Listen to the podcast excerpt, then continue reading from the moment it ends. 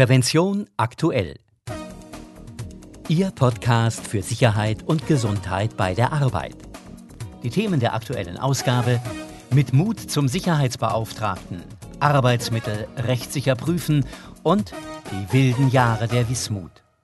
Zudem hören Sie in dieser Folge eine Übersicht über die wichtigsten Änderungen im arbeitsschutzrelevanten Vorschriften und Regelwerk sowie Tipps zu Produkten, die das Arbeiten sicherer machen. Am Mikrofon begrüßt Sie Martin Falk. Es ist eine Binsenweisheit, aber wir alle brauchen Sauerstoff zum Leben. Trotzdem kann er in erhöhter Konzentration zur Gefahr werden und Brände verursachen. Daher müssen alle Beschäftigten, die mit Sauerstoff arbeiten, entsprechend unterwiesen werden. Welche Eigenschaften hat Sauerstoff? Welche Sicherheitsmaßnahmen müssen getroffen werden? Wie muss er gekennzeichnet und gelagert werden? Das neue E-Learning-Modul Sicheres Arbeiten mit Sauerstoff der Berufsgenossenschaft Rohstoffe und chemische Industrie hilft dabei. Die Inhalte werden anhand von Texten, Bildern und Filmen vermittelt. Eine erweiterte Version des Moduls wendet sich an Personen, die sauerstoffführende Einrichtungen warten, bauen, planen oder reinigen. Das E-Learning-Modul gibt es unter bgrci.de.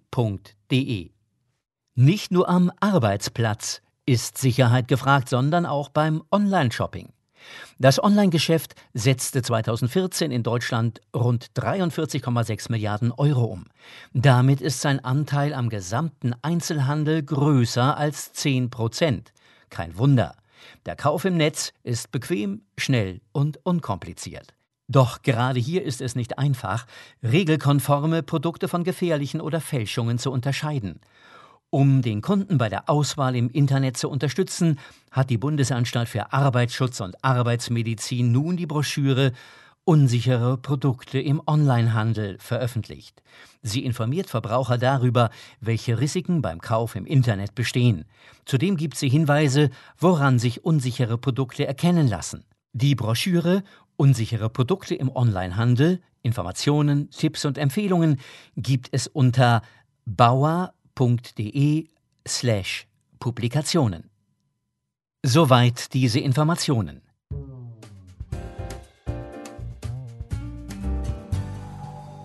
Und weiter geht's mit unserem Themenschwerpunkt. Ihre Existenz und ihr Wirken sind zwar gesetzlich geregelt, Dennoch haben Sicherheitsbeauftragte arbeitsschutzrechtlich eine schwache Stellung. Auf welche Weise sie ihre Aufgaben dennoch erfolgreich erfüllen können, haben Angela Krüger und Franz Reuderer in ihrem Bericht mit Mut zum Sicherheitsbeauftragten aufgeschrieben. Manchmal könnte ich den ein oder anderen auf den Mond schießen, sagt Herbert Bayer. Er meint damit seine Kollegen in dem 250-Mann-Betrieb, in dem er arbeitet. Meyer ist 49 Jahre alt, vom Beruf Elektroinstallateur und seit knapp sechs Jahren Sicherheitsbeauftragter seiner Produktionsabteilung. Ich sag ihm, er soll eine andere Leiter holen, weil die, auf die er rauf will, zu kurz ist. Antwort: keine Zeit, das passt schon. Eine Erfahrung, die vielen Sicherheitsbeauftragten nicht fremd ist. Auch der engagierteste Sicherheitsbeauftragte wird irgendwann resignieren, wenn seine Vorschläge und Beobachtungen auf ständig taube Ohren stoßen. Dass in dieser Hinsicht nicht alles optimal läuft, hat auch die letzte große Umfrage unter den Sicherheitsbeauftragten ergeben, publiziert in der Zeitschrift DGUV Forum. Demnach wünschen sich rund 80 Prozent der Befragten eine bessere Einbindung in die betriebliche Arbeitsschutzorganisation. Im Umkehrschluss heißt das, ein Großteil ist mit der Situation nicht zufrieden. Silvester Siegmann, Autor des Artikels, kam zu dem Schluss, Sicherheitsbeauftragte haben viel zu wenig das Gefühl, dass ihre Vorschläge zur Verbesserung von Sicherheit und Gesundheit ernst genommen und umgesetzt werden. Meyer folgt daraus, eine bessere Einbindung der Sicherheitsbeauftragten in die Erstellung der Gefährdungsbeurteilung könnte hier ein großes Optimierungspotenzial liefern, das leider viel zu wenig genutzt wird. Dieses Ergebnis ist für die Akteure des Arbeitsschutzes weder eine Überraschung noch ein Geheimnis. Schon seit einiger Zeit bemühen sich die Unfallversicherungsträger um die Sicherheitsbeauftragten. So findet beispielsweise seit 2009 auf der zweijährlichen Arbeitsschutzmesse A&A der Tag des Sicherheitsbeauftragten statt. Dort soll den Sicherheitsbeauftragten Anerkennung zuteil und ihr Rollenbild gestärkt werden. Auch bei der gemeinsamen deutschen Arbeitsschutzstrategie steht die Verbesserung der Organisation des betrieblichen Arbeitsschutzes im Arbeitsprogramm 2013 bis 2018. Diese Bemühungen können nach und nach etwas an der Stellung der Sicherheitsbeauftragten ändern.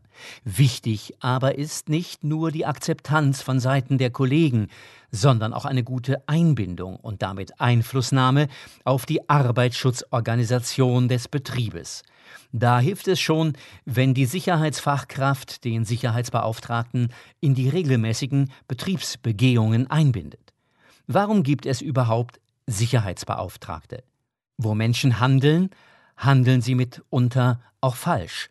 Das gilt für jeden Lebensbereich und nicht zuletzt für die Arbeit. Der eine stöpselt eine Bohrmaschine ein, bei der erkennbar das Stromkabel schadhaft ist, die andere benutzt eine völlig ungeeignete Aufstiegshilfe, um an ein oberes Regal zu gelangen.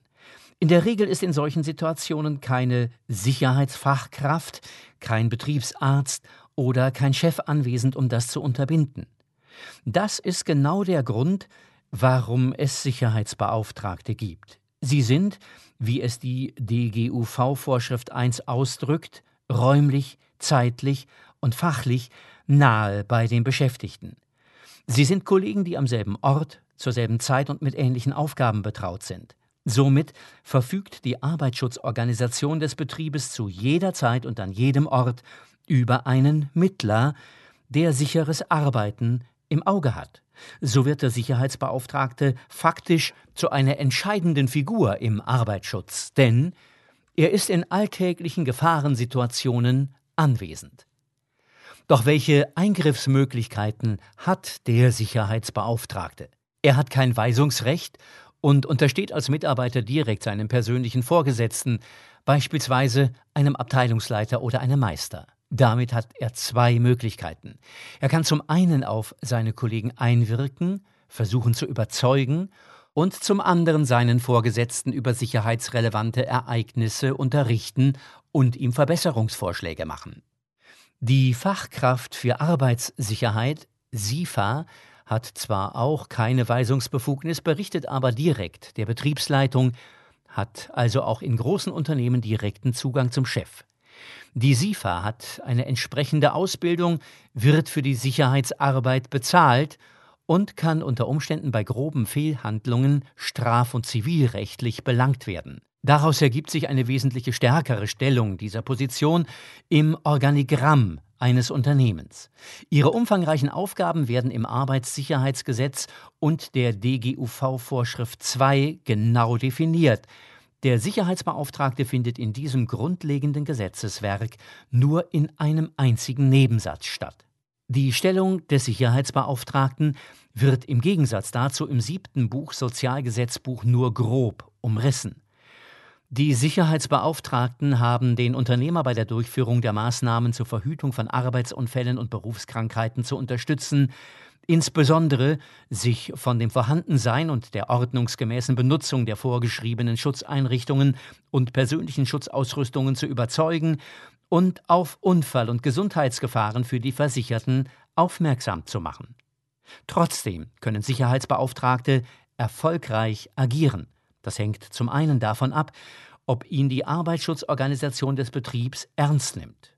Ist Arbeitsschutz im Betrieb strukturell verankert, kann er darin eine wichtige Rolle spielen. Zum anderen muss er als Person für den Job geeignet sein. Die Unfallversicherungsträger stellen sich den idealen Sicherheitsbeauftragten so vor.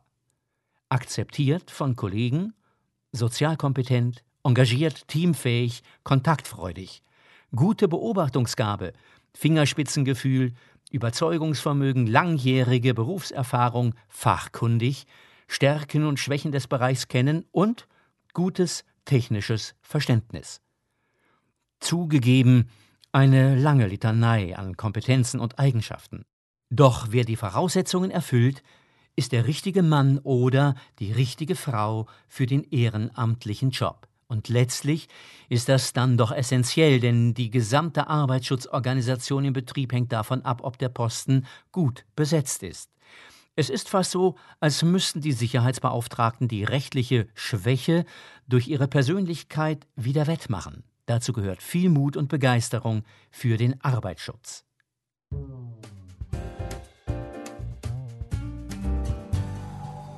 Und weiter geht's mit dem Thema Arbeitsmittel rechtssicher prüfen. Eine Aufgabe, die Sicherheitsbeauftragte in vielen Betrieben übernehmen müssen, ist die Prüfung der Arbeitsmittel. Unternehmen sind dazu verpflichtet, Arbeitsmittel regelmäßig zu prüfen. Das Prüfintervall wird sowohl vom jeweiligen Arbeitsmittel als auch von seinem Einsatzgebiet bestimmt. Unser Praxistipp erklärt Ihnen, wie Sie am besten vorgehen. Wer arbeitet, braucht Werkzeuge, Maschinen, elektrische Geräte und je nach Tätigkeit auch persönliche Schutzausrüstungen. Diese Arbeitsmittel müssen sicher sein. Deshalb müssen Unternehmen ihre Arbeitsmittel regelmäßig prüfen. Grundlage dafür ist immer die Gefährdungsbeurteilung, die vom Arbeitgeber durchgeführt wird. Die Betriebssicherheitsverordnung regelt in vielen Fällen mit Prüffristen die Arbeitsmittel, die kontrolliert werden müssen. Im Anhang 2 für überwachungspflichtige Anlagen wie zum Beispiel Aufzüge oder Druckbehälter sind die Prüfintervalle festgehalten. Anhang 3 regelt die Prüfvorschriften für Kräne und die Prüfung von elektrischen Anlagen regelt die DGUV-Vorschrift 3.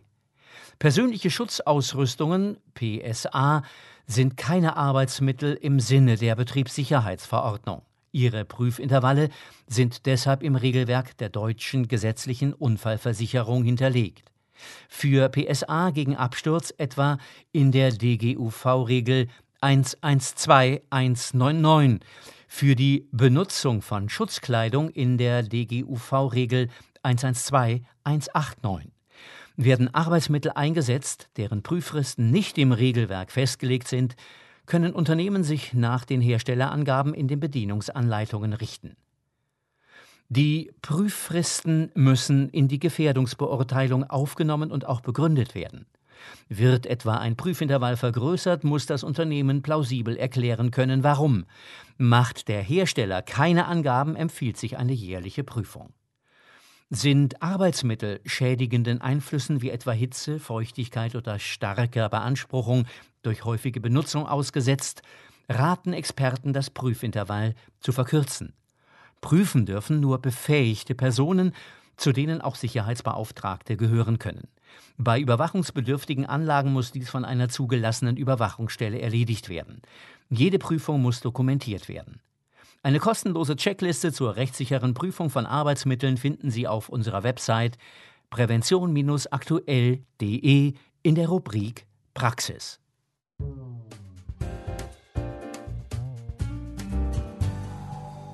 Die Arbeit von morgen ist ein gerne diskutiertes Thema. Doch wie war Arbeit früher?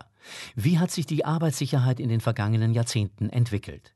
Unser Autor Franz Reuderer hat sich durch die Archive gebuddelt und interessante Einblicke über den Uranbergbau der ehemaligen DDR zutage gefördert. Die wilden Jahre der Wismut. Nach dem Zweiten Weltkrieg will auch die Sowjetunion Atombomben bauen. Leichter gesagt als getan. Es fehlt am nötigen Uran. Geologen schwärmen daher im gesamten Machtbereich der UdSSR aus und suchen. Fündig werden sie im Februar 1946 im sächsischen Erzgebirge, damals sowjetische Besatzungszone. Damit beginnt eine unglaubliche Geschichte. Unter dem Tarnnamen SAG Wismut stampfen die Sowjets einen Bergbaugiganten aus dem Boden. Rund 44.000 Menschen werden von Oktober 1946 bis Dezember 1947 zur Arbeit bei der Wismut zwangsverpflichtet. Die Arbeit in den Stollen ist hart, die Gefahr durch radioaktive Strahlung enorm. Die meisten Arbeiter sind Bergleute wider Willen, haben keine Ahnung von den Gefahren im Berg. Allein in den ersten beiden Jahren sterben rund 200 Kumpel bei Arbeitsunfällen. Nach und nach wird Zwang durch Anreiz ersetzt. Gelockt werden die Wismut-Bergleute mit bester Versorgung und Spitzenlöhnen. Dabei gilt, Je lauter der Geigerzähler anschlägt, desto reiner das Uranerz, desto mehr Geld in der Lohntüte. Die Regale in den Läden der Wismut sind in diesen Jahren immer voll. Zum Lohn kommen Sachleistungen wie der Kumpeltod, ein Schnaps. Wilde Feiern und wüste Schlägereien prägen die Anfangszeit. Trotz der Verbesserungen im Arbeitsschutz die Zahl der tödlich verunglückten Kumpel steigt bis zum Ende der DDR auf knapp 1000. Insgesamt erkrankten rund 15.000 ehemalige Wismut-Bergleute an Quarzstaublunge und rund 5.000 an Lungenkrebs. Zeitgleich mit dem Zusammenbruch der DDR war dann Schluss mit der Uranförderung. Die Wismut wurde abgewickelt. Seither bemüht sich eine Nachfolgegesellschaft, die immensen Umweltschäden zu beseitigen.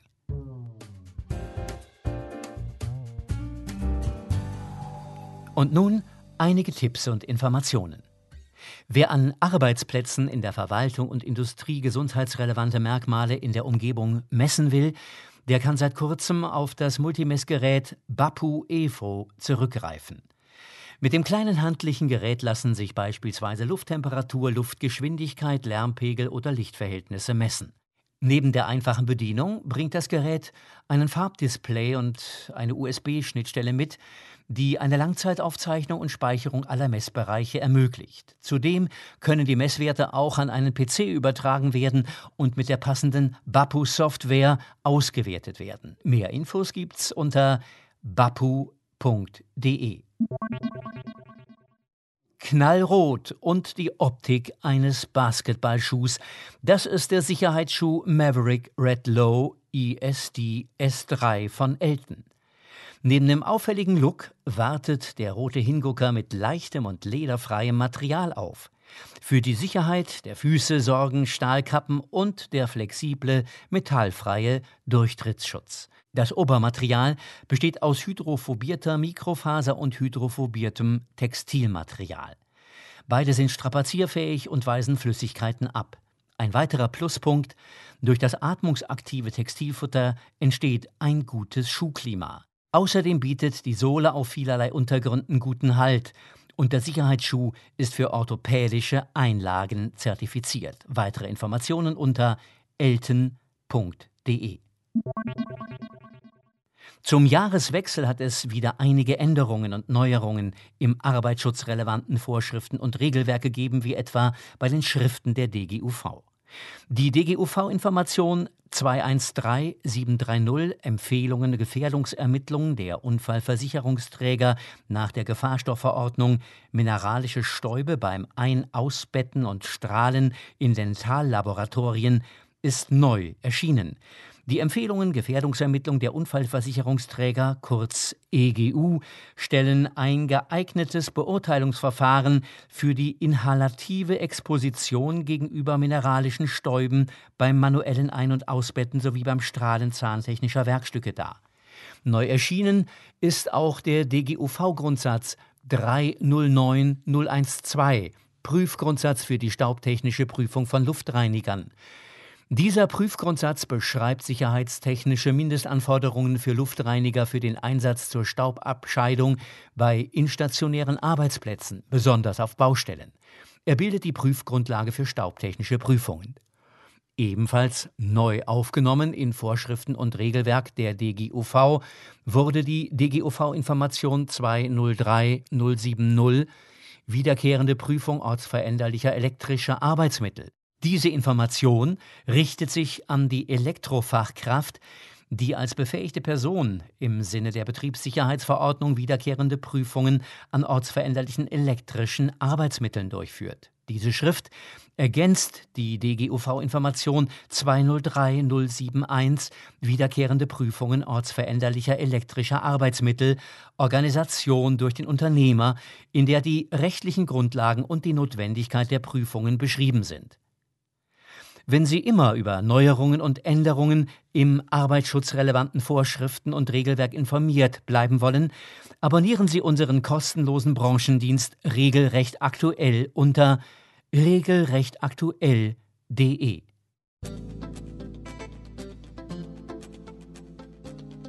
Liebe Hörerinnen und Hörer, das war es auch schon mit der zweiten Folge von Prävention aktuell, Ihrem Podcast für Sicherheit und Gesundheit bei der Arbeit. Sie können uns abonnieren bei iTunes, per RSS-Feed, bei YouTube oder mit jedem gängigen Podcatcher. Sie möchten das Printmagazin abonnieren? Dann besuchen Sie unsere Website prävention-aktuell.de. Dort finden Sie auch weiterführende Materialien zu den Themen dieser Folge. In der nächsten Folge von Prävention aktuell, Ihrem Podcast für Sicherheit und Gesundheit bei der Arbeit, hören Sie unter anderem, wie Sie ein Homeoffice sicher einrichten und welche rechtlichen Vorgaben Sie beachten müssen. Zudem geben wir Ihnen eine Übersicht über die wichtigsten Änderungen im arbeitsschutzrelevanten Vorschriften und Regelwerk sowie Tipps zu Produkten, die das Arbeiten sicherer machen. Am Mikrofon verabschiedet sich Martin Falk.